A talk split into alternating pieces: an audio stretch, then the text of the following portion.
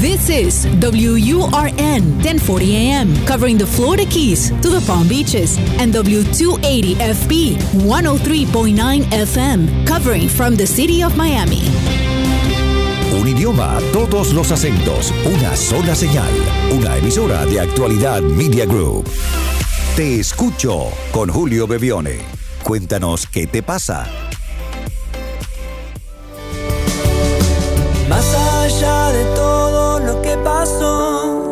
las heridas y el dolor, lo difícil. Hola a todos, bienvenidos episodio número 98 de Te Escucho. Aquí estamos, como cada semana, generando este encuentro para que nos escuchemos.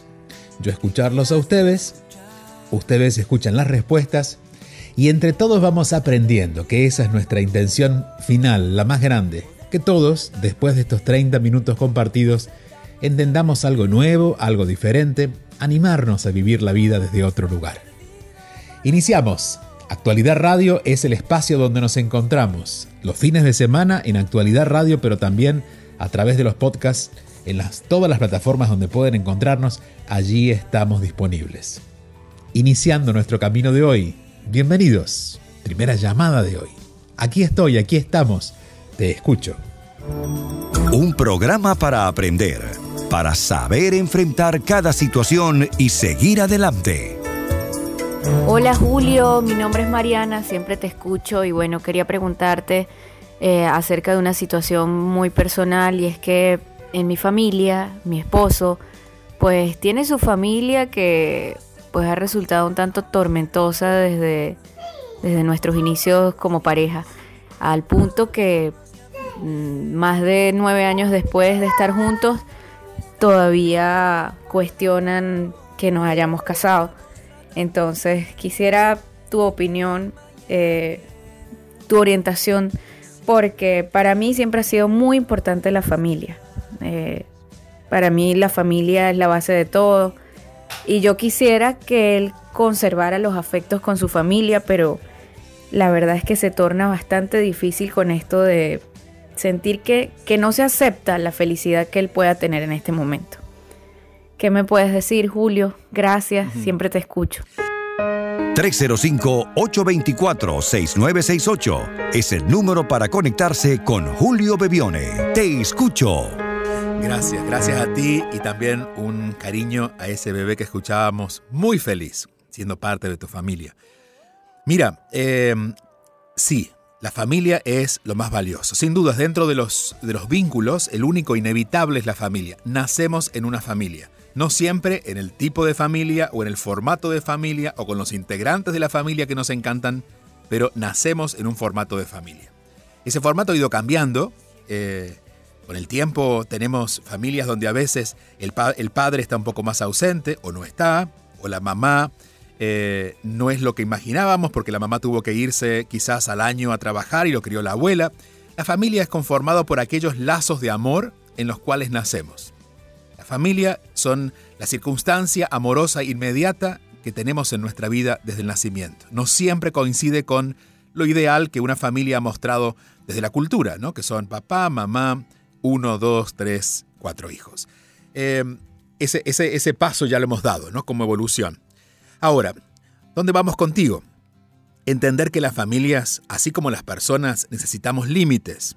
El límite, por ejemplo, en una relación de pareja, ocurre cuando me ocupo más de ti que de mí. Tú necesitas poner una pared, o al menos una línea donde diga, bueno, ocúpate de ti.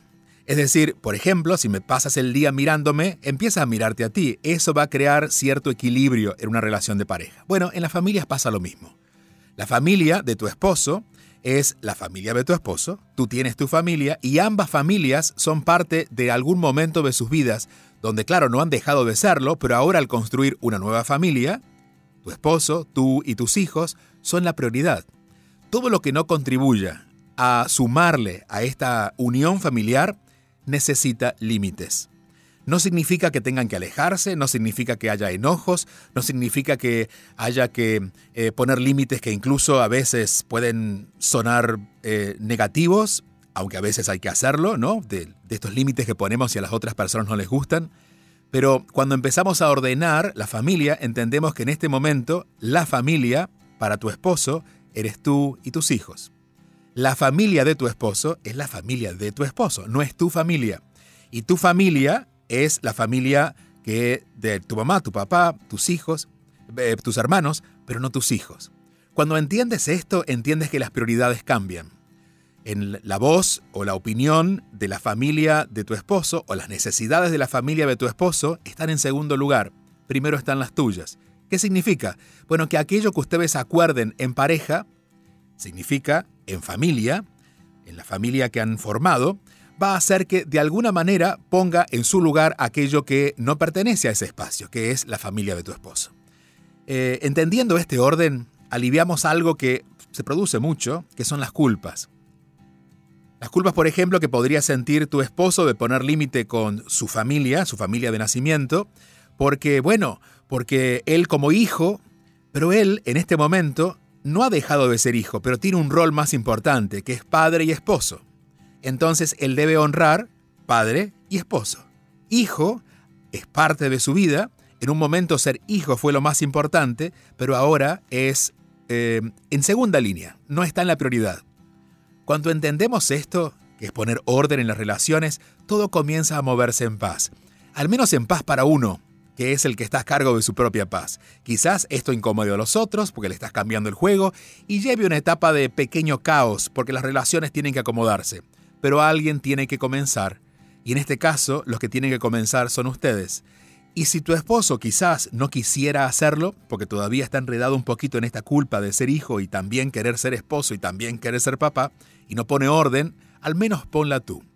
Ponle en una conversación claro cuáles son tus prioridades y también que entienda que estas prioridades forman parte del valor familiar, ni siquiera es por egoísmo de ti, sino porque estás cuidando aquellos valores, aquellas necesidades, aquello que hace importante a este encuentro familiar con él y tus hijos, para que él luego poco a poco pueda ir tomando las decisiones que permitan que este orden comience a ocurrir. Nos cuesta un montón. Yo sé que la culpa se nos mete mucho y sobre todo nosotros en Latinoamérica tenemos estos roles muy, muy comprometidos. Es decir, eh, somos esposos pero no renunciamos a ser hijos.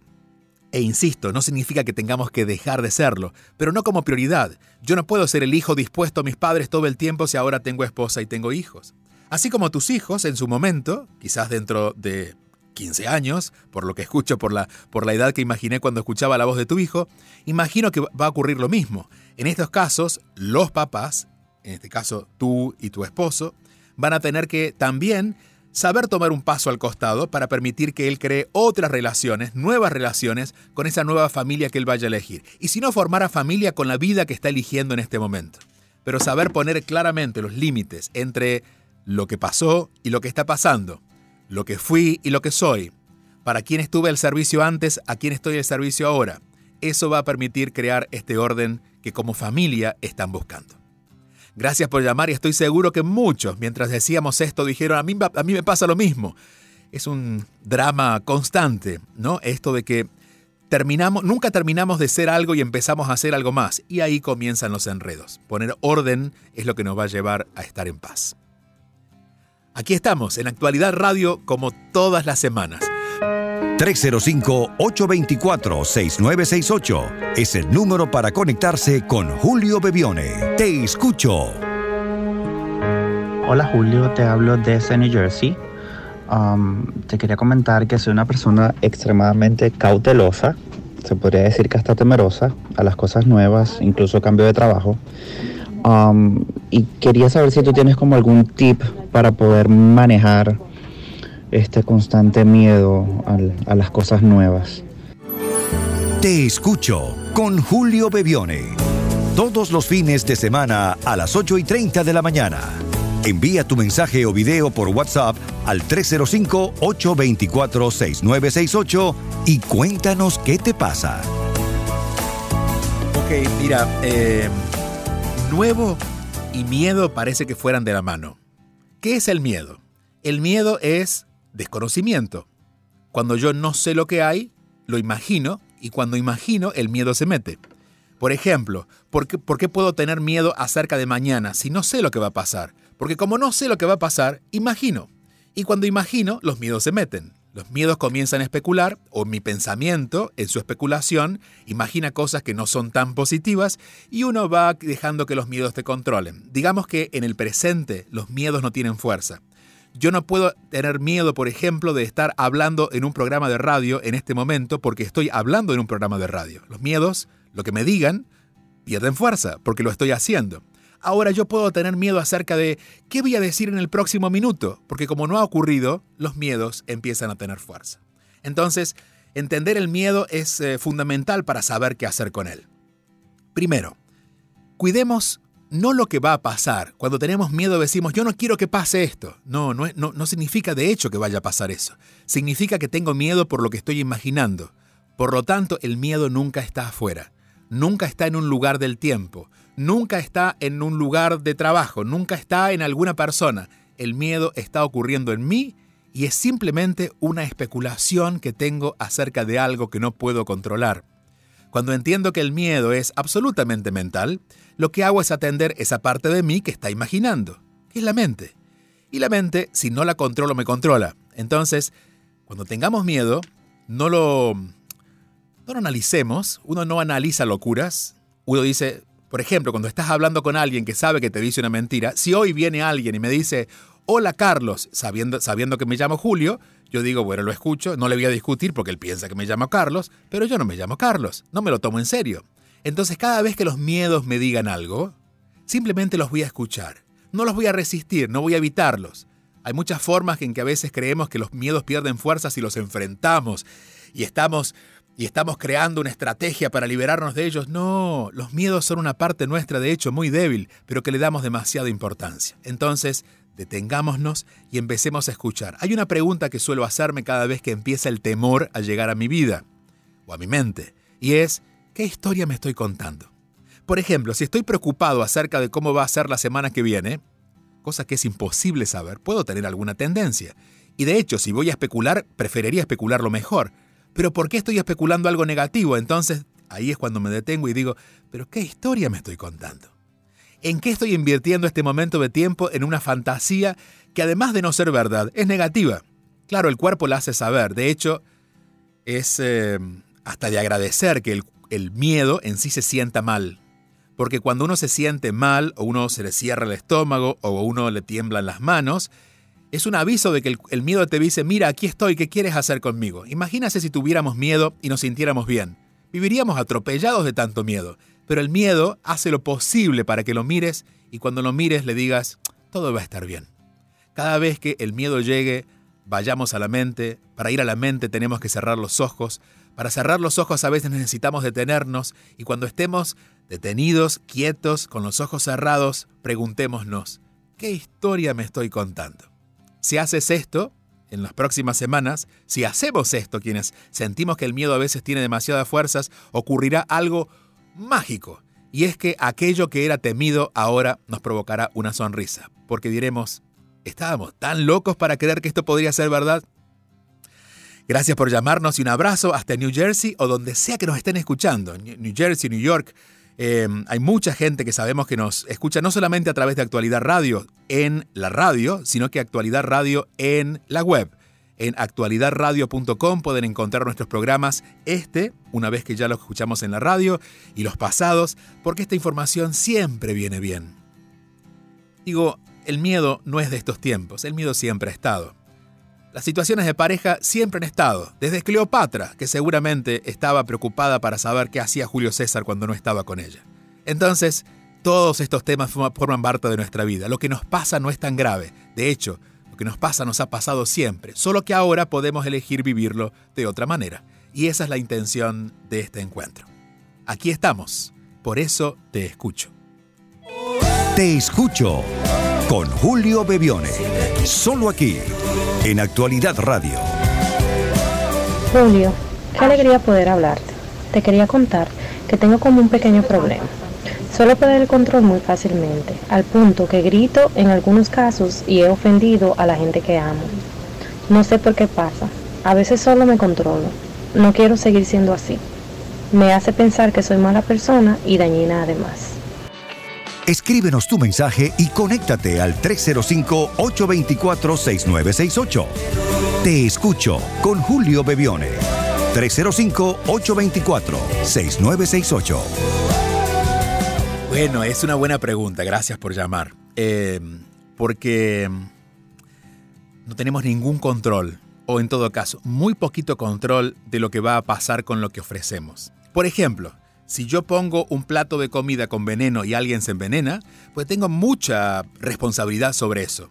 Ahora, si yo pongo un plato de comida que he cocinado con mucho gusto y a alguien no le gusta, o alguien, por ejemplo, cociné una, un puerco frito y alguien que está enfermo del hígado se enferma, pues no es mi responsabilidad, porque yo no he hecho nada malo. Alguien se ha dañado con lo que yo he hecho. Entonces aquí hay que entender que hay dos partes y sola uno, solamente una parte está bajo tu control. Si tú lo que haces, lo que dices, lo que ofreces en forma de palabras, en forma de mirada, lo que dices de las otras personas, es dicho con conciencia y de la mejor manera posible, no te ocupes de ver cómo el otro usa eso. Posiblemente hay personas que pueden sentirse ofendidas por alguna de mis respuestas, pero esta es mi verdad y es lo mejor que puedo ofrecerles. No está hecho con la intención de ofender, no está hecho con la intención de imponer, sino de compartir. Pues si tú compartes aquello que ves, de hecho, aquello que se siente cómodo para ti porque es tu mirada, no debería importarte demasiado, por lo menos, aquello que las demás personas dicen. Digo, debería importarnos en un punto y es la respuesta que o cómo el otro está tomando. Hablando de comida, si yo soy el dueño de un restaurante, yo no puedo hacer lo que cada cliente quiera, pero de vez en cuando me gusta saber lo que los clientes piensan de mi comida. Bueno, de vez en cuando podemos estar pendientes de lo que los demás reciben de lo que nosotros les damos, pero no tenemos control sobre lo que ellos están viendo de lo que nosotros ofrecemos. Acá hay un punto un poquito más profundo que quisiera ponerlo en evidencia porque cuando te escucho, también estoy escuchando eso, que son estas estos mensajes invisibles que quedan detrás de las palabras. Y siento que en algún punto de tu vida sientes que ser tú misma no está muy bien. Em, si no te lo pusiera en blanco y negro te diría una frase que a lo mejor tú te dices, y a lo mejor te lo dices muy bajito, y es, siento culpa de ser yo misma. Es más, si me animo a ser yo misma voy a molestar. Y ese pensamiento está generando quizás que esto ocurra a tu alrededor porque desafío algo. Obviamente no te conozco y mucho menos a las personas que están a tu alrededor, pero desafío que a veces lo que dices no molesta tanto. En el caso que molestara, no molesta tanto. Pero tú te enfocas en la molestia de lo que ofreces porque crees que ser tú misma o decir tu verdad o expresar lo que necesitas, bueno, es condenable. O hace daño. O por lo menos va a incomodar. No porque incomoda en sí, sino porque tu verdad incomoda. Entonces, animarte a ser más honesta, completamente honesta, siempre cuidando que lo que estés ofreciendo sea verdadero, sea auténtico, sea amoroso, va a hacer que empieces no a depender de las miradas de los otros o de cómo los otros valoran lo que tú tienes para dar, sino que empieces a valorar el poder compartir quién eres, el poder animarte ante la vida, ante los, tus hermanos, tus padres, tu familia, tu esposo, si lo tienes, o, o el mundo, y decirle, esto es lo que yo pienso, esta es mi verdad, esto es lo que yo necesito. Y luego verás que cada uno va haciendo lo que puede, pero podrás mirarlos hasta con cierta compasión y hasta entendimiento, porque habrá muchos, como nos puede pasar en la vida, seguramente, que no van a gustar, que no van a aceptar, que no van a estar de acuerdo, pero de eso se trata la vida, de compartir a partir de las diferencias. El día en que todos celebren lo que tú dices, bueno, te convertirás en un, en un tipo de ser humano que aún no he conocido. Digo, hasta el Dalai Lama es criticado. Hoy en día uno de los personajes espirituales más eh, representativos hasta hace unos años de la religiosidad, que es en este caso el Papa Francisco, entra a Twitter a ver qué opinan del Papa Francisco. Entra eh, a Twitter o a Facebook a ver qué opinan de las personas que hacen el bien. También hay gente que opina algo negativo. Esto es natural del mundo. Eso no se puede cambiar. Lo que sí tenemos control es de ver qué es lo que nosotros estamos ofreciendo. Y si lo que ofreces representa tu verdad y estás en paz con eso, tu trabajo ya está hecho. Aquí estamos para escucharte. Un programa para aprender, para saber enfrentar cada situación y seguir adelante. Hola, estoy llamando desde New York y mi pregunta sería, ¿qué tips me puedes dar para purificar el alma? Bueno, muchas gracias. Pequeña pregunta, digo, corta pregunta, gran pregunta. ¿Qué podemos hacer para purificar el alma? Vamos a ir por diferentes niveles de respuesta. Voy a empezar por el más profundo. El alma no debería purificarse. Em, porque el alma en sí nunca se ha contaminado. Podría decirte esto. Imagínate una persona que ha sufrido mucho, que quizás ha sido víctima, entre comillas, de violencia, que mm, ha sufrido una pobreza extrema, etcétera, etcétera, etcétera. Una persona que ha sido abandonada, una persona que ha sufrido mucho. Esa persona tiene un montón de tóxicos, vamos a, vamos a decirlo así, en sus emociones, en sus pensamientos, es negativa, puede estar enojada, puede hasta ser violenta ella misma por haber, por haber recibido violencia, pero hay algo en ella que nunca se modificó, y es su alma. El alma no obra otro plano. Las cosas del mundo no intervienen en el alma, las cosas del mundo intervienen en nuestra personalidad. Por eso, más que purificar el alma, deberíamos purificar la personalidad para que el alma, para hacerla más permeable para que el alma obre. ¿Y cómo purificamos la personalidad? Atendiendo los dos niveles donde la personalidad se manifiesta en su energía. A nivel mental, a nivel emocional. Muchas personas, por ejemplo, cuidan mucho su, su, físico y de hecho se alimentan muy bien, pero por ejemplo una persona que se alimente muy bien, pero esté muy enojada con la vida, de todas maneras no puede escuchar el mensaje de su alma o estar en contacto con su alma como lo haría una persona que quizás no ha comido tan bien, pero ha elegido no tomar lucha con las cosas que le pasan. Entonces, atender las emociones, atender los pensamientos, que son las ideas que nosotros tenemos acerca de cómo deberían ser las cosas, que suele ser la, razón de la mayoría de los enojos. No nos enojamos tanto por lo que nos pasa, sino porque nos debería estar pasando algo que nosotros queremos que nos pase. No nos enojamos tanto con lo que nos dicen las personas, sino porque no nos dicen lo que nosotros queríamos escuchar. Todo esto ocurre en la mente y también genera un impacto a nivel emocional. Entonces, hacer esta diferencia entre eh, empezar a cuidar los pensamientos y cuidar las emociones va a hacer que esto que siempre ha estado en nosotros, que es el lenguaje del alma, comience de alguna manera a hacerse más claro. Y como siempre digo, el alma es muy sutil. El alma no nos habla a través de lenguajes conocidos. El alma nos habla a través de un lenguaje muy suave, que es a través de la paz interior. Por eso a veces hay personas que no pueden ni siquiera darse cuenta si están en paz, porque están muy ocupados en su mente o porque están muy enojados y muy llenos de esas, de esas emociones que lo están perturbando. Eh, hay un, uno de mis libros en 52 semanas, digo que si a Julio, que es este que ustedes están escuchando, le quito su ego, mis amigos dicen su pasaporte argentino, lo que queda es Dios. El problema entre Julio y Dios no es que Julio no busque a Dios, el problema es que el ego está en el medio. El ego es eso, lo que hemos creído ser, cómo debería ser el mundo, las emociones que hemos ido mm, teniendo en nosotros, porque bueno, porque quisiéramos de verdad que esa persona entendiera, entonces nos quedamos con ese rencor. Cuando limpiamos emociones y limpiamos pensamientos, Dios, que es el alma en nosotros, se hace presente o lo podemos identificar de mejor manera. El trabajo a nivel espiritual requiere un primer trabajo a nivel de ego, a nivel de personalidad, de mente y emociones allí comenzaría ese trabajo que estás pidiendo. Claro, eh, no, hay una fórmula determinada, pero sí te diría que cada respuesta de este programa colabora a que eso vaya ocurriendo. Lo que hacemos en este programa es poner orden, buscar de alguna manera el equilibrio y empezar a entender la vida de otra manera, y es desde la mirada interna, justamente esa que el alma tiene para nosotros.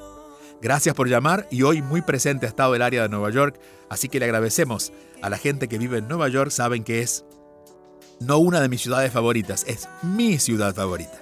Em, de hecho, estaré muy pronto por allá.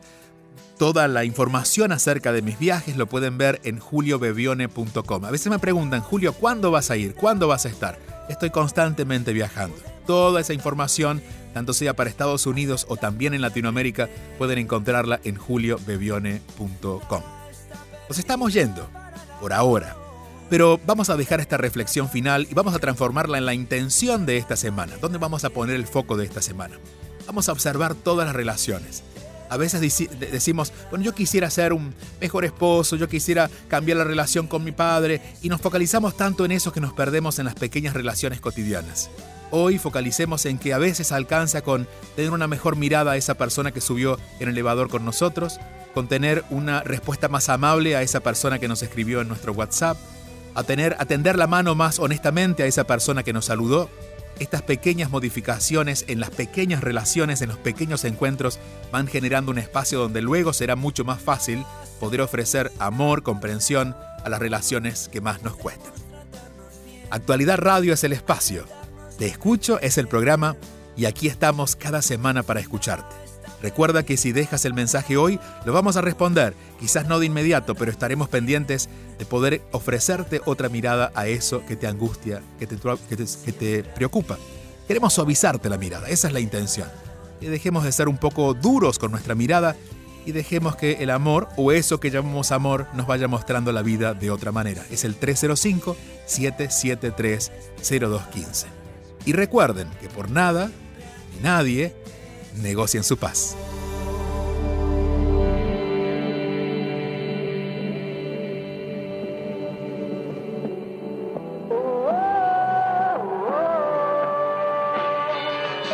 ...305-824-6968... ...es el número para conectarse con Julio Bebione. Te escucho.